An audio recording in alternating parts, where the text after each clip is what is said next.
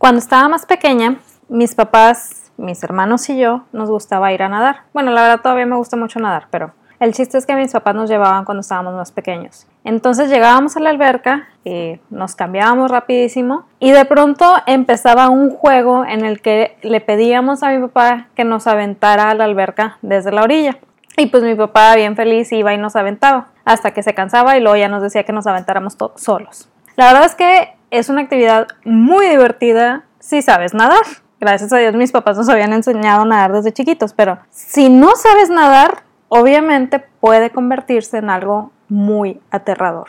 Esto mismo sucede cuando queremos comenzar un negocio, un emprendimiento y tenemos que saltar inmediatamente a la venta. No quiero decir con esto que la venta sea mala, al contrario, la venta es igual a ganancias, ganancias es igual a sustento, sustento es igual a vivir, porque si no hay ganancias no hay comida y si no hay comida pues nos morimos. Así de simple, así de sencillo. Pero creo que muchas veces nos hemos dado cuenta que hay gente que se desvive vendiendo, desvive persiguiendo clientes y incluso llegan a lo que de cierta manera se puede llamar como venta de lástima. Y hay quienes, por alguna extraña razón que en esos momentos no conocemos, están logrando atraer clientes y aparentemente ni siquiera están invirtiendo tanto esfuerzo en ello y tienen ventas seguras de mes a mes. Aquí yo te preguntaría, ¿en qué grupo te gustaría estar?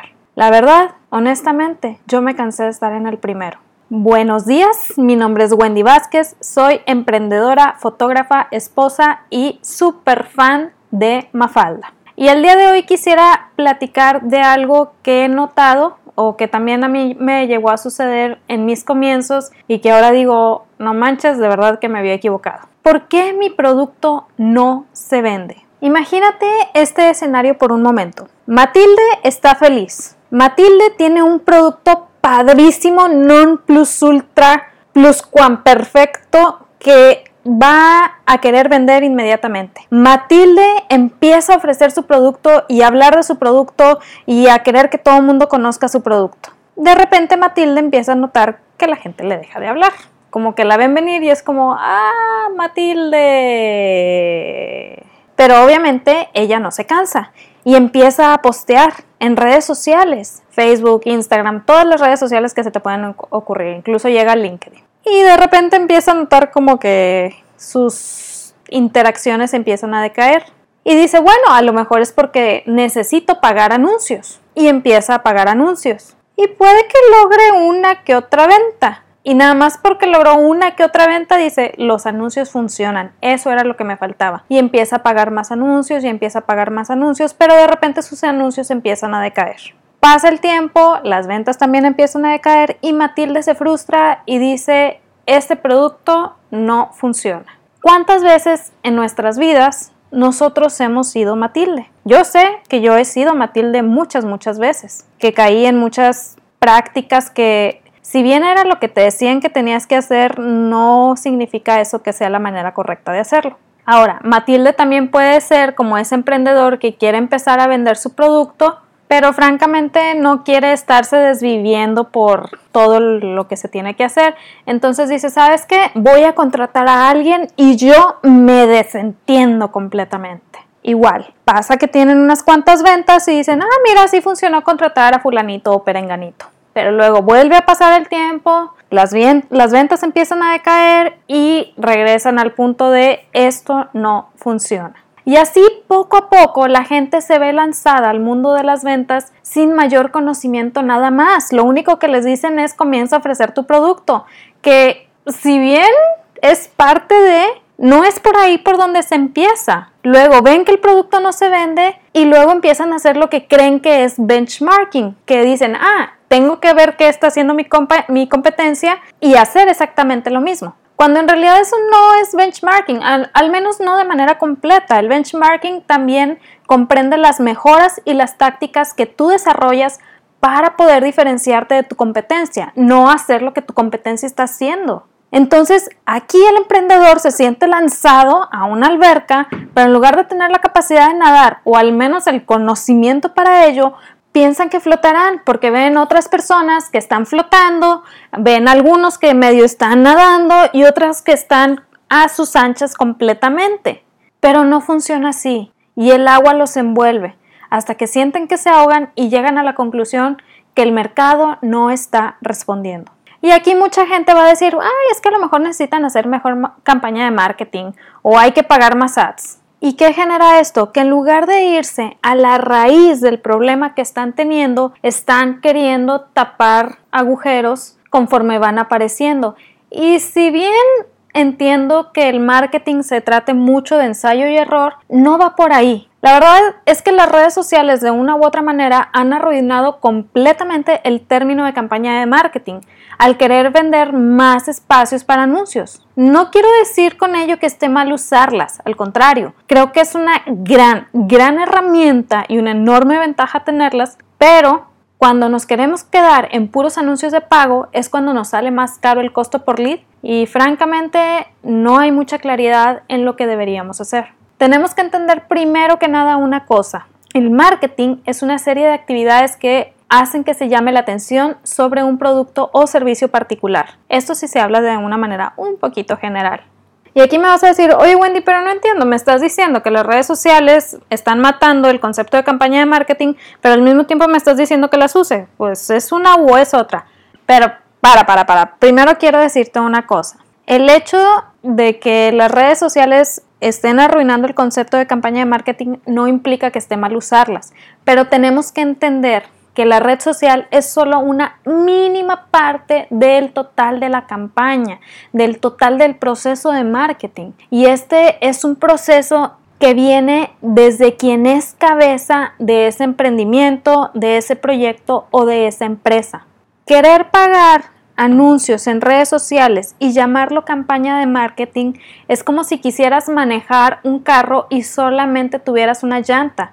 Esto lo dice Stephen Larsen, uno de los mentores a los que sigo, y realmente tiene muchísima razón. Sí, las redes sociales te permiten llegar todavía a más gente, pero eso no implica que sea la única manera de llegarles. Una campaña de marketing realmente se centra en llamar la atención sobre un mensaje, sobre un producto, sobre un servicio. El chiste de todo es llamar la atención. Y aquí es donde dices, oye Wendy, está bien, ok, entiendo esta parte, pero ¿por qué estás diciendo que no estás de acuerdo con contratar a alguien y desentenderse de todo? Muy sencillo. Si has escuchado a Simon Sinek, eh, y si no, pues te recomiendo mucho que lo escuches, que veas sus videos, están en YouTube, que escuches su podcast o que leas su libro.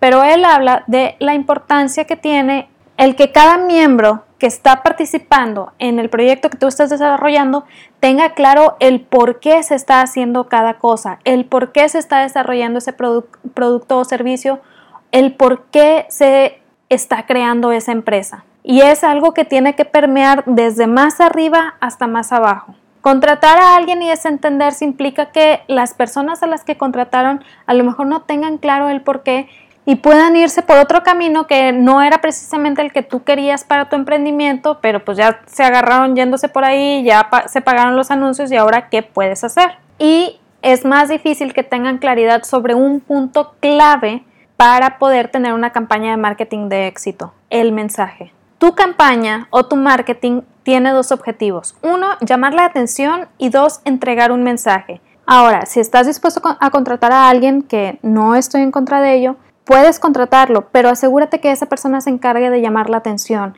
y que tú estés a cargo de la parte del mensaje. El mensaje es clave para que se mantenga la, integridad de lo que tú quieres ofrecer. Entonces, si vas comenzando, es muy probable que digas, oye, ya quiero vender, ya quiero hacer esto, ya quiero hacer lo otro, pero necesitas algo más. Y ese algo más se resume en tres simples cosas, de acuerdo a Catherine Jones. Una, crear marcos de referencia o sistemas. Dos, crear procesos. Y tres, automatización. Si te fijas, estas cosas son imprescindibles para que tú puedas comenzar no solamente a vender un producto o servicio, sino a entregar un mensaje y llamar la atención. Hasta aquí no he hablado todavía del producto, no he hablado del servicio, porque eso es punto y aparte. No digo que no importa, al contrario, y esto lo he repetido en cada uno de mis episodios, tienes que ofrecer un producto que sea ético, es decir, que cumpla sus objetivos, que funcione correctamente y que entregue resultados. Pero el producto no es el personaje principal de tu empresa. Tenemos que centrarnos en esto. Me dices, oye, pero ¿a qué te refieres con todo eso y qué tiene que ver con el hecho de que yo quiera vender, no sé, maquillaje? Nada más sencillo. Cuando hablo de marcos de referencia, son los pasos que o cosas que tenemos que considerar para poder desarrollar los procesos. ¿A qué me refiero con esto? No es lo mismo si tú estás vendiendo un producto, pongamos por ejemplo eh, cremas antiarrugas. Estás vendiendo cremas antiarrugas, creas tu página en Facebook, todo bien, todo chido, fotos muy bonitas, tienes unos cuantos likes y de repente te preguntan, oye, ¿cuánto cuesta la crema antiarrugas? Y ahí le preguntas por inbox, ¿cuál crema prefieres? ¿La crema no sé qué o la crema no sé cuánto? Te contesta la persona, no, pues que quiero la crema no sé cuánto. Ah, bueno, mira, esta cuesta tanto, pero si le agregas, bla, esto, esto, esto, esto y esto. Y le das toda la información. Total, la persona termina diciendo, ah, bueno, muchas gracias. Y dices, bueno, no se vendió, esperemos a la siguiente. Llega el siguiente y te dice, oye, ¿cuánto cuesta la crema antiarrugas? ¿Cuál quieres? ¿La crema no sé qué o la crema no sé cuánto? No, pues la crema no sé cuánto. Ah, mira, esta crema no sé cuánto te cuesta bla, bla, bla, bla, bla. Le pasas toda la información y te dice, bueno, ¿sabes qué? Sí me interesa. ¿En dónde están ubicados? No, ¿sabes qué? Pues eh, te podemos entregar en tal punto o en tal punto, tú dime a qué horas. Ah, ¿sabes qué? Mm, no, preferiría poder pasar a un establecimiento, muchas gracias. O también puedes decir, no, sabes que sí, nos vemos en tal punto y ahí te llevo el dinero. Tienes tu par de, ventas, pasa el tiempo y todo sigue exactamente igual. Aquí no tienes un negocio, tienes simplemente un producto. No hay procesos, no hay marco de referencia. Y si en algún momento Facebook decide que las páginas no están siendo funcionales y las quita, te quedas sin negocio. Ay, Wendy, suenas bien fatalista, ya me diste miedo, qué triste contigo, que puras historias de horror. No son historias de horror, son situaciones que pueden llegar a suceder, son cosas que pasan y son las razones principales por las cuales muchas veces la gente no cree en emprender o no cree en salir por su propia cuenta, porque tienen esta pequeña experiencia en donde algo no sale bien y se les tumba el negocio completamente y quedan tan asustados que ya no quieren regresar a algo que puede ser muy muy bueno para ellos. El tener un marco de referencia te ayuda a idear, por ejemplo, en este caso, quién es la persona a la que se estaba dirigiendo, con qué objetivo está vendiendo la crema antiarrugas. Puede ser algo tan sencillo como decir, no, pues esta crema es para mujeres entre 60 y 65 años que están buscando algo para las patitas de gallo y que les va a ayudar en bla bla bla. O esta crema antiarrugas está enfocada en mujeres que acaban de tener sus bebés y pues quieren ir desapareciendo las estrías que pudieron llegarle a salir durante el embarazo. Entonces, pues aplicándosela un poquito así, así, así, les puede ayudar de esta manera. Bla bla bla si te fijas, son dos mensajes completamente diferentes. Y si tú en tu página de Facebook estás poniendo todos esos mensajes, primero hablándole a las mujeres de 60 años con la crema A, y luego hablándole a las mujeres que acaban de tener un bebé con la crema B, y luego cuando te pregunten tienes que especificar otra vez, porque seamos honestos, cuando está en redes sociales muy poca gente lee, Tienes que especificar otra vez qué tipo de crema, cómo les va a ayudar, cómo va a funcionar y luego vas y entregas. Entonces, todo aquello que debería haber sido muy muy sencillo se convierte en una serie de procesos que te están quitando muchísimo tiempo y que a lo mejor ni siquiera estás monetizando ese tiempo. A lo mejor tú pensaste a la hora de poner tus precios en decir, ¿sabes qué? Eh, la crema me cuesta tanto hacerla, el frasco me cuesta tanto hacerlo, y le voy a agregar tanto por mi mano de obra. Sí, está bien ese precio, pero en esos precios no estás incluyendo tiempo de traslado, tiempo de ir a comprar los insumos, tiempo de estar en redes sociales resolviendo dudas y a final de cuentas cuando dices, oye, ¿sabes qué? Yo quiero ganar, no sé, 100 pesos por hora, eh, empiezas a restarle todo ese tiempo que no estás monetizando y te das cuenta que a lo mejor estás ganando 15 pesos la hora. En cambio, cuando hay un marco de referencia inicial, que te permite establecer procesos, ya puedes realmente pensar en función de todo lo que tienes que hacer desde el momento en que tú comienzas tu producto o servicio hasta, o incluso desde antes, desde el momento en que empiezas tu campaña de marketing hasta que tu prospecto de cliente ideal compra tu producto o servicio. Por ejemplo, en emprendimiento saludable yo me baso en ayudar a la gente a comenzar sus proyectos, negocios o emprendimientos creando una audiencia basado en un mensaje particular. Entonces, para eso tengo que tener un marco de referencia, es decir, cosas que considero para poder desarrollar el proceso que va a necesitar mi prospecto de cliente ideal. Mi marco de referencia son tres preguntas base. Primera, ¿quién es tu prospecto de cliente ideal? Segunda, ¿qué resultados deseo darle? Tercera, ¿qué mensaje voy a transmitir? Obviamente esas tres preguntas en mi marco de referencia tienen también otros desarrollos con sus propios marcos de referencia que hacen que sea un poquito más minucioso el proceso que le voy a dar a mi prospecto de cliente ideal para ayudarle a ir comenzando su audiencia. Pero si yo no tengo ese marco de referencia, yo entonces no puedo crear un proceso estándar que ayude a mi prospecto de cliente ideal. Oye Wendy, pero sabes que a mí me interesa dar un, servicio personalizado. Eso de servicios estándar como que no me ayuda mucho y la verdad estoy súper en contra de todo eso. Quiero aclarar aquí una cosa. El hecho de que tú tengas un proceso estándar no significa que tu prospecto de cliente ideal se sienta desatendido. El hecho de que tú tengas un proceso estándar significa que tú tienes claridad en los pasos a seguir para llamar la atención de tu prospecto de cliente ideal, para ofrecerle tu producto o servicio y para cerrar la venta. Y si ya estás trabajando en función de construir una, una audiencia, el proceso que sigue después de la venta para que pueda ingresar a tu ecosistema, que se pueda enamorar más de lo que tienes para ofrecer y etcétera, etcétera, etcétera. Ya aquí depende de los niveles en tu escalera de valor, pero el chiste es que todos esos procesos comiencen a tener claridad para que tú no te sientas abrumado de todo lo que tienes que hacer para atender a tu prospecto de cliente ideal. Ahora es muy probable que me digas, oye, sabes que Wendy está muy interesante lo que me estás diciendo, pero nada más de pensar todo lo que tengo que hacer para crear los procesos, me abrumo del trabajo que está pendiente. Lo entiendo perfectamente. Para ello, yo tengo un programa que estoy desarrollando en el cual les voy ayudando paso a paso en los inicios de crear su audiencia. ¿Por qué es esto? Porque el hecho de que tú comiences con una audiencia te permite tener a quien escuchar para poder resolver problemas, ofrecer productos o servicios, eh, ayudar en los puntos de dolor y obtener resultados. De nada te sirve tener el producto ultra perfecto si no es lo que tu audiencia está buscando. Entonces, la audiencia te ayuda a ir dirigiendo muy bien aquello que tú tienes para ofrecer. No quiere decir que tienes que olvidarte de tu producto y empezar otro nuevo, no, pero te puede ayudar a irlo adaptando y a ir adaptando tu mensaje para que cuando ya estés listo para ofrecerlo, uno, tengas tus procesos bien establecidos porque sabes con qué se siente más tranquila tu audiencia y dos, sepas exactamente usarlo en favor de sanar los puntos de dolor de tu prospecto de cliente ideal y ofrecerles resultados. Entonces si dices, oye, pues me siento abrumado, no te preocupes, hay maneras de ir comenzando, hay maneras de ir dando los primeros pasitos, no tienes que tener todo el embudo de ventas ya hecho.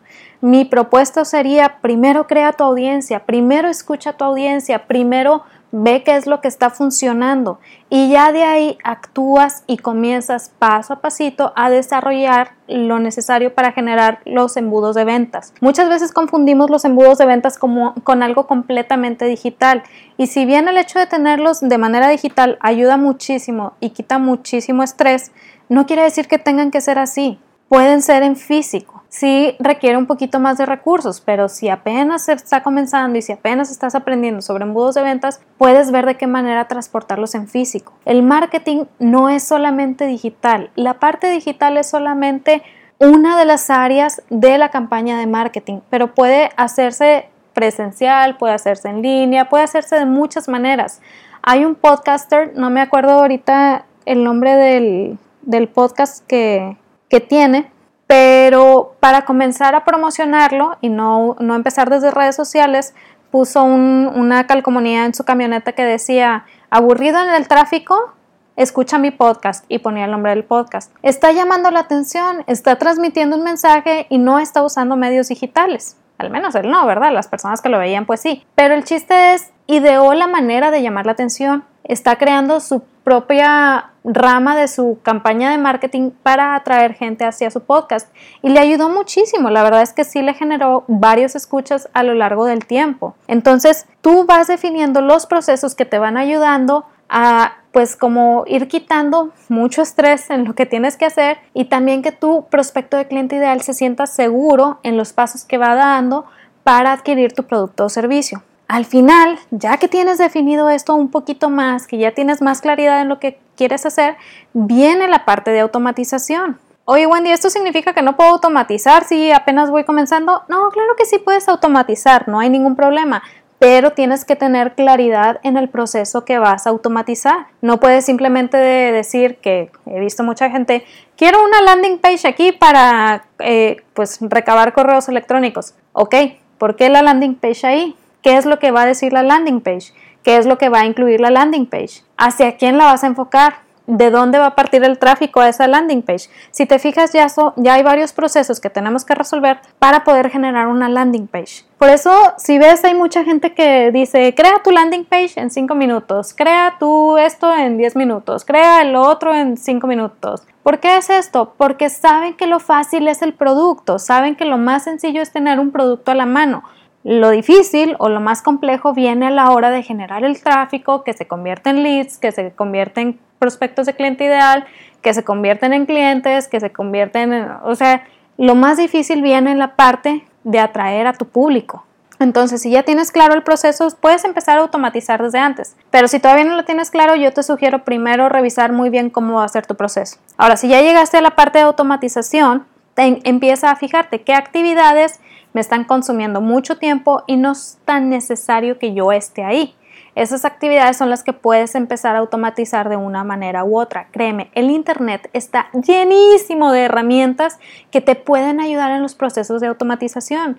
Y extrañamente no las estamos aprovechando. Y pareciera que ni las conocemos, casi casi. Entonces, vamos a investigar si puedes, empieza a platicar con otros emprendedores que también estén en, el mismo nivel que tú, otros emprendedores que vayan más avanzados, otros emprendedores que vayan más atrás y empiecen a generar valor unos con otros para poder buscar qué herramientas les pueden servir para los procesos de automatización. Créeme, es más sencillo de lo que parece. Y sí, al principio, aunque suene abrumador, a la larga se convierte en una ventaja para ti. A la larga se convierte, ahora sí que en la manera en que tú puedes irte desentendiendo poco a poco de estar 24/7 en tu negocio, de estar persiguiendo clientes y comienzas a ver cómo el cliente se empieza a sentir atraído hacia lo que tú tienes para ofrecer. Así que si pudiera ir con mi Matilde pasada y mi Matilde pasada me pregunta por qué su producto no se está vendiendo, le digo muy probablemente es porque empezaste de atrás para, para adelante. Es decir, comenzaste con tu producto, ofreciendo tu producto, hablando de tu producto y no te enfocaste en las partes importantes para atraer a la gente a tu producto. Wendy, ¿significa que están mal los anuncios pagados? Para nada, no están nada mal. Pero cuando tú tienes tu marco de referencia establecido y tus procesos definidos, entonces sabes en qué parte de tu campaña o de tus lanzamientos entran los anuncios pagados. Y eso se puede convertir en mayor cantidad de leads a menor precio y a la larga con probabilidad de ser muchas más ventas. ¿Y significa que está mal contratar? Para nada. Pero contrata cuando tienes claridad en lo que deseas. ¿Cuál es tu por qué? Tienes claro tu marco de referencia y tus procesos. Antes de eso te voy a decir, a lo mejor te toca construir. Y si deseas tener mucha claridad en la meta, aunque contrates para ciertos procesos, no estoy diciendo que no contrates a nadie, porque pues si tienes la posibilidad económica de hacerlo, pues ah, obviamente es bueno tener ayuda, es bueno no estar solo. Pero aunque contrates para ciertos procesos, el proceso principal de marketing o el constructor principal recuerda que eres tú. Tú tienes que tener claridad en el mensaje, claridad en tu prospecto y eso se tiene que permear hacia abajo a todas las personas que están en tu equipo. Aquí me acuerdo muchísimo, hace poquito una amiga mía me pasó un documental de lo que le había pasado al creador de VeggieTales. VeggieTales era una caricatura cristiana que se daba, creo que en los 90, que tuvo mucho auge en su tiempo. La verdad es que eh, a mí me la presentó en casa de una amiga cuando ya estaba un poquillo más grande y como quiera me atrapó, como quiera me gustó muchísimo. Pero no te queda, después de cierto tiempo dejó de tener auge y fue como, ah, ok. Y hace poquito mi amiga me pasó el documental y hablaba de la historia de, del creador de esta serie. Y algo que me llamó mucho la atención fue que esta persona, no me acuerdo ahorita cómo se llama, disculpen, pero esta persona había decidido que no quería ser el CEO de su empresa, que no quería ser como que el cabeza, no quería ser quien estuviera a cargo. A final de cuentas, la historia fue un poco triste.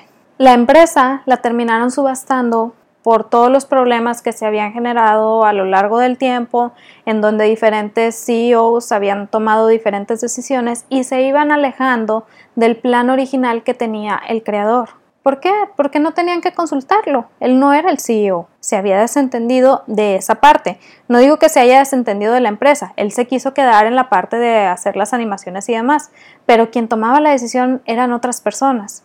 Y a pesar de que él tenía, quería tener una empresa centrada en Dios, con un mensaje evangelístico, pues la gente que contrataban no iba precisamente por ese lado. Entonces empezó a generar pues mucha tensión entre unos y otros, luego comenzaron más problemas por las decisiones que se tomaban en cuanto a ventas y demás.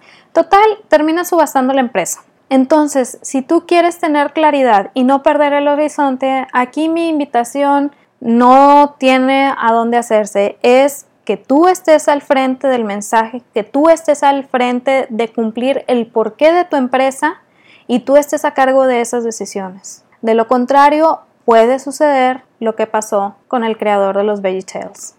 Pero bueno, esto es lo que te quería platicar el día de hoy. Recuerda, el hecho de que si ya tengas producto, que hayas empezado por tu producto, no implica que esté mal. Simplemente puedes detenerte tantito y tratar de comenzar tu audiencia, tratar de escuchar a tu audiencia. Si no sabes cómo, puedes descargar un archivo que preparé para ti. Está en díasesenciales.com diagonal comienza tu audiencia. Ahí te pongo una serie de pequeños ejercicios que puedes estar haciendo todo el tiempo que te van a ayudar a definir tu audiencia, a ir viendo quién de las personas a tu alrededor son parte de tu audiencia y escucharlas para poder ir desarrollando el mensaje que tienes para ellos.